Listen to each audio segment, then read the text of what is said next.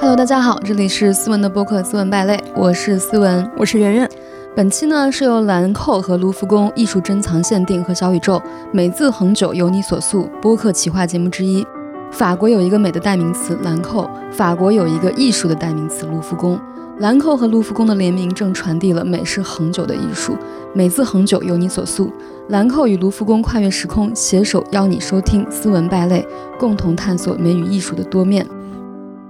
就是最近兰蔻和卢浮宫推出了一个艺术珍藏限定嘛，和几个很美丽的女性雕塑联名的。我其实一直有一个疑问啊，就是同样是展现人体，但是雕塑就是比。商店门口的那些塑料模特要好看，可能因为塑料模特充满了一些塑料感 就是有一种就很不一样的美感。我觉得雕塑展示的是一种真实，然后模特展示的是一种完美。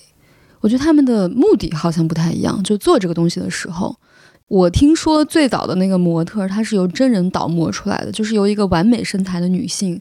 倒模出来的一个模特，她就腿很长，她一定是那种欧美人的那种身形。所以说我小时候去商场看到那些商场里的模特，你觉不觉得跟我们不是一个人种？你会觉得很奇怪。你说那是真的人类吗？就是我小时候去，你知道吗？他那个腿都比我的头高。对，就是我到他的当下，每天承受模特的胯下之辱。你有没有看过那个真实的那种雕塑？就是那种特别有肌肉纹理的。我见过。我之前见那种雕塑的时候，我就在想，就是为什么他们都很动感？他们不是一个静态的东西，他们都是是在动。它好像是那个你在健身房撸铁举起哑铃的那一刹那，你的肱二头肌的一个定格。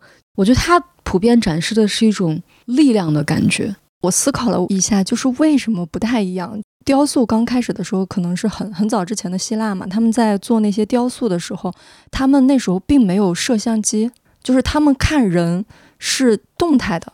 他们获取的时候是这个人在动，这个人在生活，而不是这个人跟那个拍广告似的，我这样一动是个静态的。因为没有人可以让雕塑家那么长时间的一动不动，就坐在那当模特。嗯，因为他们欣赏美的方式是动态的。到后来就是摄影机或者 PS 的产生，大家就开始变静态的，PS 又可以修，越修越完美。主要的一点，就算是摄像机的发明，但是人还是活在现实中的，就是你不可能活在照相机或者静态的里面，生活中还是要动的。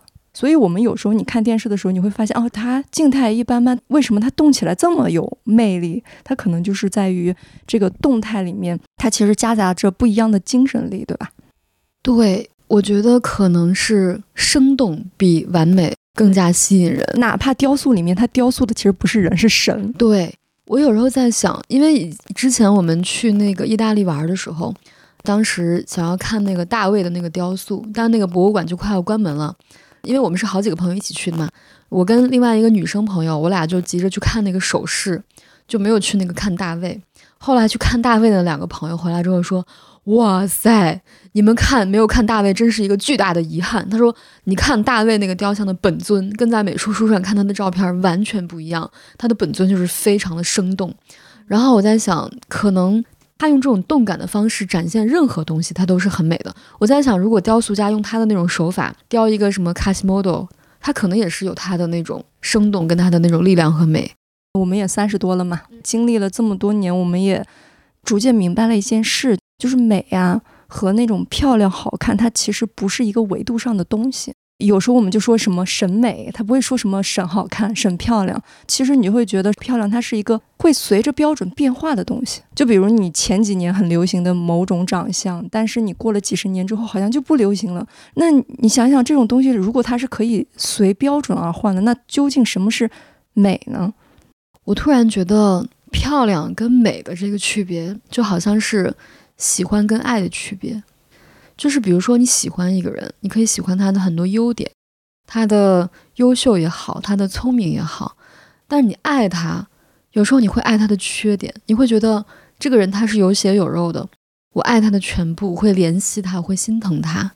你说哇，这个人好美，就他可能是一个老太太，他可能已经满头白发，满脸皱纹，但他的眼睛很亮，或者他的整个人的神态很可爱，很娇憨。我有时候会发自内心的觉得，路边一个老太太，她在很开心的跟她的老伴儿在看一个手机视频的时候，她说：“哎，你看这个。”我觉得哇，这个老太太好美，但我不会觉得老太太很漂亮这种感觉。嗯，所以我觉得美或者说爱，可能是比这种好看或者是喜欢层次更加丰富。嗯，而且我觉得漂亮这个东西是一个很模糊的概念。就比如说，我记得很清楚的一件事情就是《黑暗荣耀》，它没播之前，它是先。发了几张剧照，当时那个剧照刚出来，就好多人讨论宋慧乔，说她变老了，然后法令纹啊，又说她确实老了之类的，反正就是都是她的攻击，都上了好多热搜。但是后来这个剧播完之后，所有的风向全变了，说是姐姐好美，连法令纹都会 演戏，你就会觉得就是她还是她，宋慧乔还是宋慧乔，她的法令纹没有任何变化，但是。这样的逆转，你就会觉得哦，原来那个外表是那么经不起审视的东西。我觉得还是你刚刚说的那个精神力。你知道中医里面有一个概念很重要，就是精气神的那个神。这个神是很重要的一个东西。中国人他经常说关于神的这个概念，比如说你说一个人写字下笔如有神，这个其实我觉得在西方有讨论过。比如就是那个像那个七磅对吧？那个电影，那讨论就是。人死之前跟死之后，他到底有什么变化？死之前为什么他就可以呼吸？就那一秒钟他就死了。死之后他到底变了什么？他走了什么？按中国的说法，他就走了一个神。我觉得其实让人觉得美的东西，它不只是一个形，形是用来点缀这个神的。那这个神呢，又具体怎么养成呢？比如说，你看很多那种女性的学者，像比如说戴锦华这样的女性。她即便不怎么修饰自己的外表，包括了银河，你也会觉得她讲话的时候非常有神采，这个就是一种美。我觉得这个可能就是神，但是具体怎么塑造出这个神，我还没有完全研究出来。中国的叫神，在国外叫灵魂。哎，就是这种精神力到底是什么？其实我们挺模糊的，因为它涉及的东西太复杂了。不过最近那个兰蔻不是和卢浮宫这次联名提出了几个关键词嘛？我觉得其实还挺精准的。嗯，一个是。自信，一个是真实，一个是智慧，一个是无畏，这里面就没有一个漂亮。对，这四个关键词其实是由兰蔻四位品牌大使呈现，然后对应的是卢浮宫的四座雕塑。这四座雕塑也特别有意思，就是自信，它对的是断臂的维纳斯。对，维纳斯其实本来是一个美神，对吧？她即便是断臂，即便是不完美，可以一个很优雅的姿态呈现自己，这个就是某一种美。就是她不会因为自己的残缺而羞愧，对，而且她的姿态就是很优雅。是第二个是真实嘛？他真实对的是阿尔勒的维纳斯，他其实这个雕像里面是他手里面拿了一个金苹果，对，苹果就是在圣经里面最初象征着欲望和邪恶的某一种东西，所以说他手上拿着金苹果，就是说他可以把我的欲望跟野心完全的展示出来，我就可以真实的面对自己的欲望。我经常觉得这种女性会让我很钦佩，就是比如说玛丽莲梦露，我觉得我就很欣赏她。我是觉得她就是一段一段的投入那种明知道非常荒谬、毫无结果的恋爱，但她就是投入。就是我的人生就是活在欲望中，我非常接受自己活在欲望中，我并不惧怕你们所有人的评价，就是我也并不想当一个什么普世意义上的什么好女人、伟大的女人，我就是一个沉沦在欲望中的女人。我觉得还挺厉害的。第三个是智慧，智慧跟它连接的是狩猎女神戴安娜，就是那个狩猎女神。我看过那个照片，其实那个照片真的非常有力量。旁边还有一个动物，它就拉着那个动物，整个人很野性。大家好像以为这种野性不应该出现在女性身上，女性身上，嗯，而且它非常有力。我跟你讲一件我姥姥很野性的事情。我觉得她就是一个特别野性的女人。我小的时候，我们家进来一个大老鼠。那个老鼠大到我估计有三十公分，很大一只老鼠，我就特别害怕老鼠。我们家住平房，当时，然后那个有一个菜柜，你知道那种老式的那种菜柜，就是一个木头柜子，上面有那种窗纱一样的那种东西。那个老鼠就跑到菜柜里面，在里面乱倒腾。然后我姥姥就一只手就穿破那个窗纱，直接把那个老鼠抓住，然后把那个老鼠拎出来，然后“砰”叽一下摔到地上。把那个老鼠摔死了，然后他又踩了一脚，哇，这么大一只老鼠，你知道吗？然后我当时真的惊呆了，我在旁边啊，然后我当时觉得，哇哦，就是太彪悍了，太野性了，太牛逼了。嗯，但是这种野性，它其实也是属于一种女性智慧。对，最后一种是无畏，它对应的雕塑是希腊女诗人克丽娜，她其实是一个小说里面的女主角，被视为浪漫的典范。她游历过欧洲，然后也经常发出自己的声音，打破规则，表达其实本身也是一种无畏。我就想了想，就是一开始他们说这四个词语的时候，我其实会觉得它很大，对吧？但是我仔细想了一想，好像我确实喜欢的女性里面都有这几种品质。而且你觉不觉得现在的品牌，我觉得他们其实对女性也有更深的理解，比以前。你看以前我们小的时候，它的广告语都是什么？就是什么要四十岁我都是无瑕的肌肤，什么五十岁无惧时光的引力，什么都是这样的。它其实都是在说一个外在的东西。我觉得现在大家会更看到女性的精神力带出来的这种深层和真正的这种神的这种美感。就是我感觉以前的广告词，就是很小很小的时候，他们那时候广告词是会把你放到一个被欣赏的位置来说，就是说你要这样打扮，你要成为这样的人，你能被欣赏。但是现在基本上是从我出发，我要成为什么样的女人？对你有没有发现，以前的广告特别喜欢构筑一个场景，而且是脱离我们日常生活的场景，就是一个你要过上一个广告般的生活，对吧？但是现在就感觉他都在说痛点。在一个场景中了，因为你的生活发现你到了那个场景中之后，发现你的生活还是一地鸡毛。嗯，我们可以聊聊我们对这四个词的理解。其实讲到自信，你觉得自信是一个很难的东西吗？我觉得很难。我觉得自信它分为不同的这个阶梯，就是不同的这个等级。你说普通的自信，我觉得大部分个人可能都能做到吧。普通的自信可能就是我不去每天的。评判自己，或者是我在我在外面表现出一个还比较正常的一个精神状态，我觉得这个就是一个普通的自信。但是，比如说你要遇到更大的挑战或者更奇怪的场景的时候，我觉得这个时候你要依然保持自信就有点难度。比如说你在一群不如你的人中间，你自信这是一个比较容易的事情，对吧？然后你突然有一天见到一个大佬，然后那个大佬还不停的蔑视你，这个时候你要自信的话，这个就是对你。特别底层的一个很大的考验，对我来说，我觉得以前有一个很大的考验，就是我以前上台的时候，有一条很长的一个通道，你要从后台走向观众，然后当时就在录制节目嘛，那个通道看似非常的正常，就是你从观众的角度觉得，哎，一个人从通道走出来是一个很正常的事情，但是呢，我那天上台的时候，我就很震撼这个通道，因为我觉得它好长啊，就是你从后台。走向台前的时候，那个通道，你要接受很多人的注视，很多人的目光，很多人对你的欢呼或者是尖叫。然后在那个帘子拉开的那一瞬间，我看到很多观众在看我，甚至对我在在欢呼的时候，我一下子我就腿软了。就是我在想，我怎么配这么多人对我欢呼呢？就是我到底是谁？我何德何能能接受这种东西？我一下子就怯了，这种感觉。但那个时候，我就突然之间有一瞬间，就一秒钟的心理活动，我就在想，他们此刻应该认为我是一个明星，那么我就要装出一个明星的样子，就是我不能辜负他们对我的期待，我就要装出一个很自信的样子。虽然我此刻没有那么自信，但是我要装的自信。那一刻，我就告诉自己，嗯，昂首挺胸，然后我要那个大步流星，就是向台前走去。这个时候，我就觉得啊，就是走路的每一个步伐，我都让自己更加有力一些。这个时候，我觉得。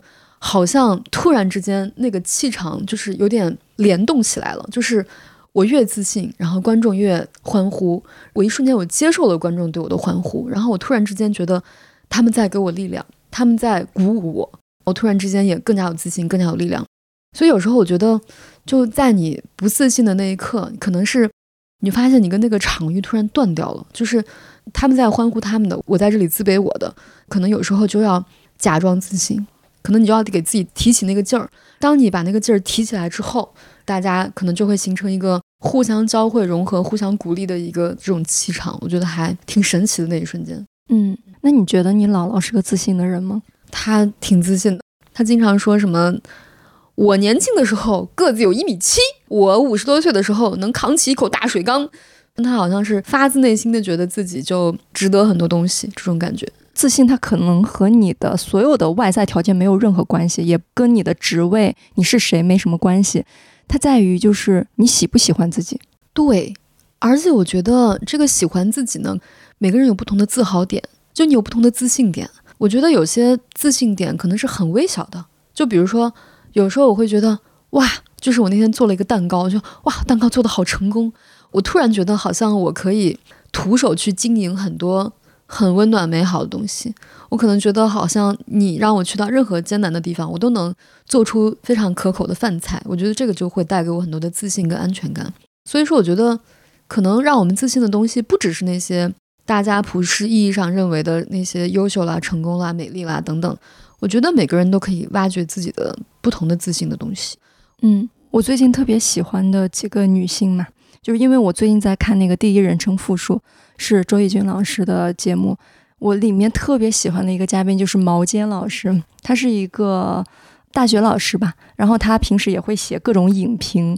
他整个人是一种非常自信的状态，但是他的自信不是说我就是往外溢，我特别自信，就是他坐在那个地方很定，他语速非常快嘛。但是他语速快，他说是因为自己背诵东西看多了，所以他跟着快，就整个人又很幽默又很自信。就是我觉得他自信到什么程度嘛？他就说哦，我我说话经常打自己的脸，他都自信到可以把自己的那些。别人可能以为自己说过一个话，自己打自己脸，就是不太好的这种事情，他自己可以非常自信的说出来。嗯，我觉得这也太自信了，就是很坦然，就非常坦然。自己喜欢自己这件事其实还挺难的。我看到很多其实很优秀的人，他一直觉得自己不自信，他其实原因还有一点，就是他有一个理想化的自己，就是他觉得自己现在不够好，是因为他觉得自己应该更好。就比如我只是一个普通人，但是我对我自己的要求是更低，好好活着就行了。那我肯定很自信啊！我不止活着，我还活得挺好的。他可能也是一个对自己的认知的问题，觉得自己是什么样的人，你觉得自己应该过上什么样的生活，还有是取决于周围的人比你过得好不好。而且我发现，就是自信，它和自恋是有区别的。真正自信的人，他其实是有心力把目光投向别人的。对，因为。自恋的人，其实，在某种程度上，他是还没有成熟的一个表现。因为我不觉得自恋的人是真的喜欢自己，对，就是他喜欢自己，但是他一定要确认自己此刻是不是完美的，是不是好的。我觉得就是你说那个，就是他还没有能力把目光投向别人，因为他自己的这部分还没有完成救赎。而且你有没有发现，自恋的人他有时候会伴随着一种妄想，就自恋的人经常会觉得这个事情对我来说轻而易举。他之所以这么讲，是因为他没有做过。但是我觉得，当你做过这个事情，他一定会破坏你的自恋，因为他绝对不会像你想象的那么轻而易举。然后呢，当你经历过这些困难，依然能够完成这件事情，这个时候你的自恋可能会转化为自信，因为你对这个事情的现实的困难有所了解，并且有所克服，你真正的通关了。这个时候你的自恋就会转化了。嗯，看到那些真的很自信的人，我真的很羡慕。嗯，我特别羡慕那个。毛尖和戴锦华，因为我觉得他们足够的心力面对这个世界，他们经常会评论各种事情，或者是把目光放在他人。我每次看到他们在评论的时候，就在想，他们怎么有这么多时间去观察别人？就比如那个毛尖，之前我看过他一个讲座嘛，就是他形容别人的时候，形容的词非常精准。有一次就是一个对谈，我去听他讲了，他里面就说那个郭靖和黄蓉，他说。据他的观察，他说黄蓉的善良是外挂到郭靖身上的。我当时就觉得，天呐，他这个词也太精准了。他得他得经常琢磨成什么样子，才能这么精准的去描述这些东西。对外界感兴趣真的很重要。对，而且这个时候，如果你对外界真的很感兴趣，你的我的部分越来越小的话，你就可以毫不费力的跟外界的能量一起共振。这种是一种巨大的快乐。就比如说你看电影的时候。你完全跟着人物的情绪走，比你坐在那里说“哼，这个人演的不怎么样”，我觉得那种感觉是更加快乐的。对我刚才听你说，你说你走过那个长长的那个舞台，然后到了真正的舞台上面跟大家共振那个过程，就是有内心的我在走向外界的我。对，还有一个我觉得有一种自信的人，我是最羡慕的，就是那种真的被爱着的人，我觉得他们就会很自信。比如说，有些小朋友虽然就是也不是学习多么好，也不是多么的优秀，但他就是深深的被爱着，这种感觉。之前看过一个电视剧，就讲小朋友的那个在学校的故事。男主人公就是那个小朋友特别优秀，长得又帅，他在那个学校排的话剧里面就演那个王子。然后呢，另外一个小朋友呢就是很胖，学习也不好，但他们家人就对他特别宠爱。他就在那个话剧里面演一个特别不起眼的一个树，然后演一个道具，然后就一棵树一直在那蹲着，然后王子就一直跟公主在互动什么的。演王子的那个那个小男孩呢，他的爸爸妈妈都是那种就是那种高管，就是没有时间，你知道吗？他就一直说：“爸爸，我要演话剧，你什么时候来看我的话剧？”他爸爸妈妈说：“他说啊，我们到时候看看有没有时间啦。”后来他演话剧的那一天，他就一直期盼着爸爸妈妈来看他，然后他们就没有来看他，就那个座位一直是空的，他就觉得很失落、很丧气。话剧演完结束之后。那个演树的小朋友，一家爷爷奶奶、姑姑阿姨，什么爸爸妈妈，全部来的。哇，我们家的宝贝演的真的好好！哇，在那里一动不动，站 如松。对，然后这个小朋友，这个王子就觉得，天哪，我都不如一棵树。反正那个小胖子在那个电视剧里面，他就特别的自信，很坦然。然后反而是这个演王子的小朋友，就每天都觉得很沮丧，这种感觉。嗯，真实呢？我觉得真实也特别难。哎呦，真实，我觉得。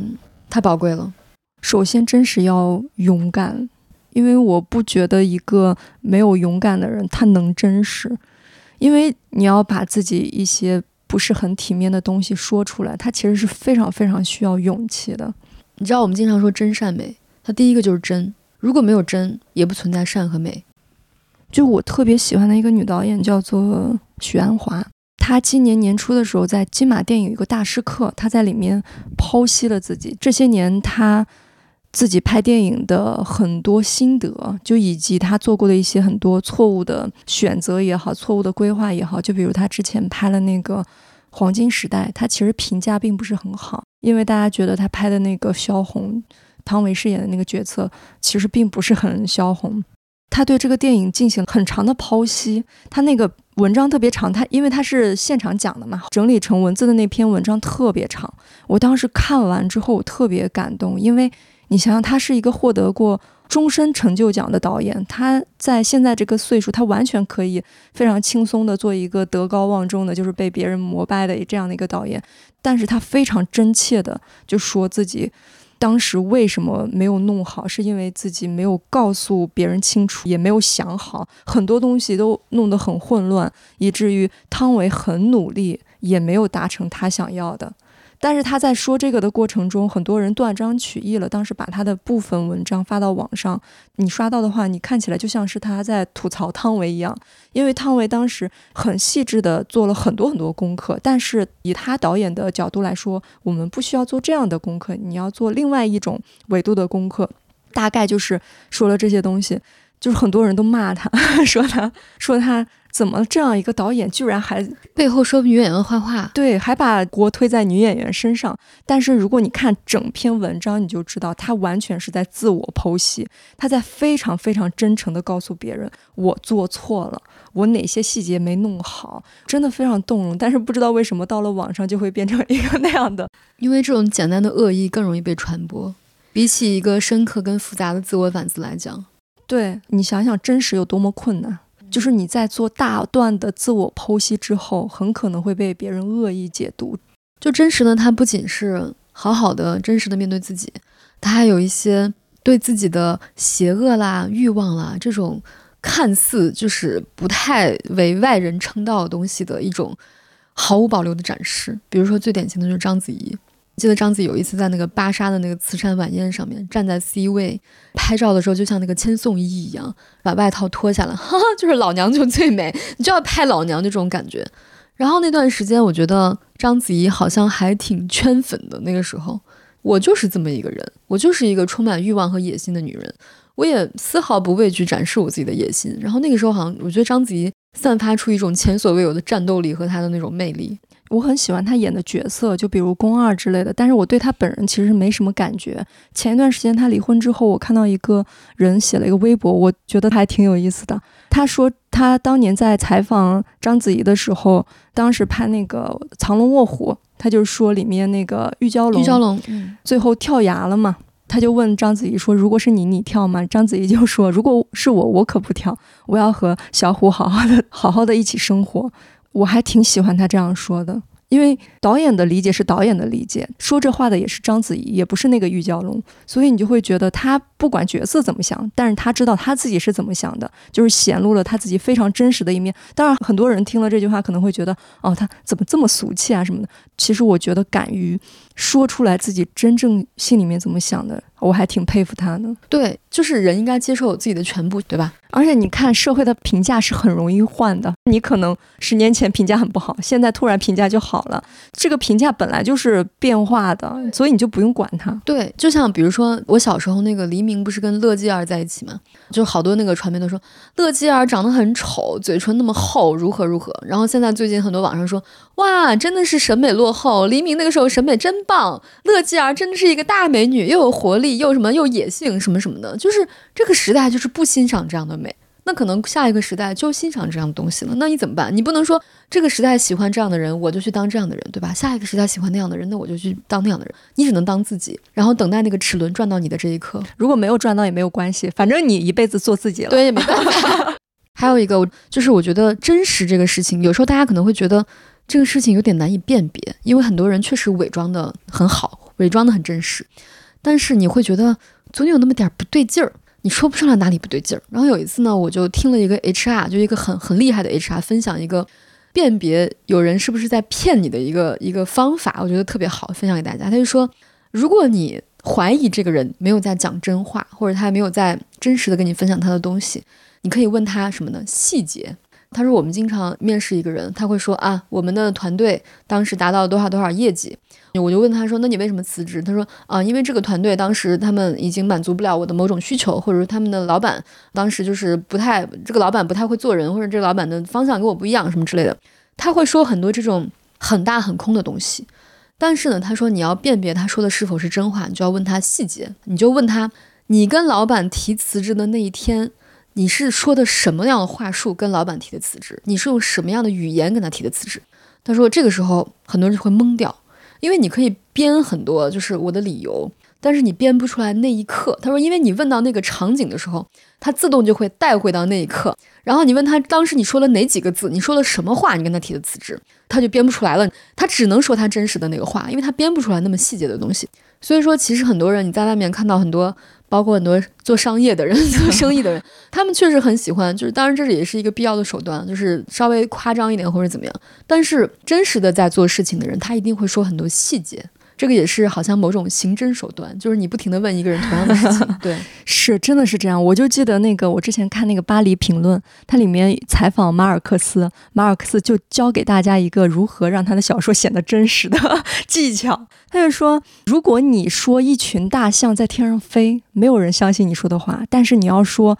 天上有四百二十五头大象在天上飞，大家就会觉得你说的是真的啊。所以你你看他的故事，什么呃魔幻现实主义，就是听上去很像假话，但是因为他写的太细节了，你会觉得哦，有那么点像真的，还真的。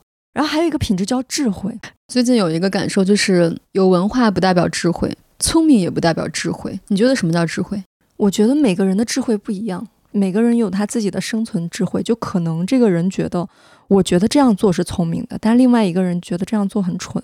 其实每个人有他自己的智慧吧。我觉得智慧其实就是你对这个事情理解透了，你有你的理解，你不管做什么样的行为，你是理解通了才做这件事情的，而不是效仿别人做这件事情，就不是稀里糊涂的做这件事情。对，我觉得就是你真的理解透了这件事情，你在做这件事情，我觉得它就是你的某一种智慧。如果你没有理解明白你为什么要这样做，你只是觉得啊别人这样做好，我也这样做。我觉得它就只是一种很拙劣的东西。我最后有一天在那个赖声川的创意学，就是这本书我也推荐给大家，就是有赖声川他有一本书叫《赖声川的创意学》，我觉得有人认认真真的讲到了什么叫做智慧，因为他是讲如何写作的一本书嘛，他就说。其实你上很多的写作班，很多的培训机构，他都能告诉你很多很多写作的技巧。每个人可能都能掌握这么多写作技巧，但是大家写的东西却大相径庭。有些人可以写出很伟大的东西，有些人却什么都写不出来。他说他背后的区别到底是什么？他说他的区别就是智慧，因为技巧它只是你的一个些方法，但是归根结底，你能产出这些东西还是你的智慧。他说，那么智慧是怎么来的？从来没有人探讨过这个问题。他就说，智慧是你不断的一次一次的追问 why，就是你要不断的追问为什么，为什么这个事情是这个样子。但是很多时候我们已经习惯了这个事情，就是我习惯了，就是我们早上会有早餐吃，我习惯了我上这个班。那你有没有想过为什么？我在想，有时候现在的小朋友，比如说他生出来他就有智能手机这个东西，他就会觉得这是一个很合理的事情，对吧？智能手机屏幕不应该可以滑吗？不应该我点一个什么东西就应该出来什么东西吗？但是比如说像我们小时候，如果说谁要是有一个智能手机，把现在的手机放到小时候，说哇塞，怎么会有这样的东西？所以说他就说你不断的去思考你的人生，就是你为什么？为什么你你会住在这样的地方？为什么你到了一定年龄会结婚？你要不断的追问，追问到底，你就会发现终极的原因。他说这个就是智慧的一个产生的过程。嗯，就我们刚才也说，每个人的智慧都不一样嘛。其实我最近读到过一个最动人的故事，其实也是毛尖老师的。他写过一篇文章，那篇文章叫做《外婆遇见艾玛》，它里面其实是讲的那个包法利夫人的故事。他把这个包法利夫人的故事讲给外婆听了。包法利夫人是一个福楼拜的小说，里面的故事大概是这样的：就是说一个一个少女，她是少女时代是在。修道院里面生活的，她就一直看各种浪漫主义小说，就很喜欢浪漫。但是她最后嫁给了一个乡村医生，叫做包法利。嫁给他之后，她就觉得自己的丈夫非常的无聊且无能。对，然后呢，她就后来就参加了一场舞会之后，她的那种浪漫之心又被激起了。后来她又搬到了一个更大的城市里面，然后外遇了两次。在外遇的过程中，她花了非常多的钱，借贷了巨额财产。最后，他因为无力偿还，就服毒自杀了。这么样的一个故事，这个故事其实很多人都评判过。就有的人说，她能嫁给包法利已经是一个很好很好的选择了。她虽然有点无聊，但是她是一个还不错的人。也有人说，说这个包法利根本就配不上艾玛，因为他是浪漫的化身，他就应该追求自己的真爱。虽然他后面也被别人骗嘛，有各种各样的评判方式。但是毛尖讲给他的。外婆听的时候，她外婆说：“她说这个包太太在我们这儿就死不了，因为我第一个把她劝住。”读到这个的时候，我就很感动，我就觉得就是很多人会不我要评判这个人的一生怎么样，但是到了外婆的嘴里面，第一次有人想帮助包法利夫人，就是对一个人的生命很尊重。所以我读到这个的时候，我就觉得，哦，这也是外婆的智慧，而且是一个非常大的智慧。对，有时候我觉得。有些智慧就是很简单的，嗯。然后关于智慧，还有那个毛尖老师最近不是上了那个第一人称复述，它里面讲到一个故事，就是说他最初开始给各大杂志写专栏的时候，没有人知道他是男是女，所以很多人以为他是男生，就因为他写的那些影片或者时事评论，然后大家会觉得很有智慧、很犀利之类的，很有趣，然后就大把的女生写情书给他，大家会默认智慧是属于男性的。就是你会觉得，凭什么这种美好的品质，这种就是属于全人类的品质，要外加在男人身上？对，大家就默认女人只关心恋爱、结婚，有没有人爱我这种事情。第四个关键词就是无畏了。无畏讲起来倒是容易，对吧？因为它其实是接近勇气。对我之前看过一本书，叫做《救猫咪》，就是讲如何写电影剧本的。他就拆解了好莱坞剧本的一个经典套路，就是你这个主角一开始在什么时间段，你要遇到一个有幸福的童年，对吧？一开始幸福的，中间呢，在什么时间段你一定要遭遇某种困难和痛苦，然后呢，你经过一个漫长的什么，要完成一个自我救赎，中间呢，你最好加一个，比如他是一个反派，你要增加一个他救猫咪的一个环节，就他偷偷的晚上在给猫咪喂食物的一个环节，这个人物就顿时立体了，丰富了。他讲了很多这种小技巧，然后有一个小技巧我其实印象特别深刻。他就说，你塑造的这个主角，他遇到困难的时候，他一定不可以从此就是畏缩或者从此放弃，因为没有一部电影或者一部著作的主角是会放弃的。一旦放弃，这个人的性格就不适合当主角。我当时心想，哇塞，就是我们经常会说什么我们要当自己人生的主角，然后我们经常会觉得，哎，很多事情就是来了，我真的解决不了，我就放弃了。但是有时候你在想，其实我们每一个人都是自己世界的主角。作为我们自己来说，别人的所有人都是你世界里面的 NPC，对吧？但是呢，我看了那本书，我就觉得，如果你要当你世界里面真正的主角，你就是不可以没有勇气。你就是不可以遇到一个困难你就放弃，因为你这样子就当不了主角了。嗯，而且是好莱坞的主角，啊，对 但日剧的主角就不是这样。对，然后他一定会经过一段困难的自我救赎，然后最终成为真正的发光的主角。一个人如果他有无畏的精神，你确实会容易被他吸引，因为他一无畏，你会觉得他整个人是很强大的，然后你会跟着他，你会觉得什么东西都无法把他打倒。你见过最无畏的人是谁呢？我老了吧，太无畏了也。我要是过他那样的人生，早就自杀一百遍了。就我觉得他任何非常糟糕的情况，他都是可能就像你刚刚说的毛尖的外婆一样。我觉得他们那个年代的女性可能。遭遇这种困难和痛苦是他们的日常。我们现在觉得哇，失业了，不想活了，就是那怎么办？以后都没有钱了。但对于他们来说，失业是一种常态，就是没有受教育是一种常态。哇，谁要是上了学了不起了啊？上了小学都都识字，对吧？对于他们来讲，困难和痛苦成为我人生的日常的时候，那无畏就是我的一个基本的品质。我们现在可能觉得啊，很多困难需要我们去提起很大的勇气去克服，但他们那时候。你没有勇气，你就被筛选掉了。他不用提一口气说 我要无畏，对，你就死了。你可能没有勇气的人，你就活不了现在。嗯，是，我是见过最无畏的人，其实是我妈。我之前跟别人形容我妈就是一个低学历版的戴锦华，看起来就是那种很坚强，整个人看起来就很身强的那种人。她最为无畏的一件事情就是，我们当时老家是在农村嘛，我们在农村的时候。大家当时还有地，还有房子，经常会跟各种周围的什么亲戚啊吵架，就各种家长里短的，很烦。他又很怕我们没办法受到更好的教育，他就一个人搬家到那个城市里面。当时我爸是出差了的，我爸根本不知道这件事情。我妈拿了我们家仅剩的钱。在城市里面租房，然后给我们找幼儿园，给我们干嘛，一切打理好。我爸出差回来的时候，在老家已经找不到我们了，然后还是听邻居说的，说啊，你们搬到城市里面去了 啊，真的。那中间他们有通信吗？没有，那个时候我们爸还没有电话呢啊，那时候大家根本就是就是一出差出差一两个星期，回来之后家都没了。然后我就觉得我妈很厉害，房子也不要了，地也不种了，因为他们当时就是你知道农民是依靠土地的嘛，他就为了自己的孩子能受到更好的教育，然后自己能过到更好的生活，就不想和老家里面那些人就是鸡毛蒜皮，天天远母三千，就是天天在那地方拉扯嘛。他就觉得那样的生活不是他想要的。我就觉得我妈是一个就是出走的娜拉，就是一下子就出走了。我爸回来的时候，我爸都惊呆，我们家仅剩的钱就那样全部就花完了。我有时候会说他对我们管教很严嘛。可能也是一体两面，因为他很无畏，他觉得我应该也勇敢。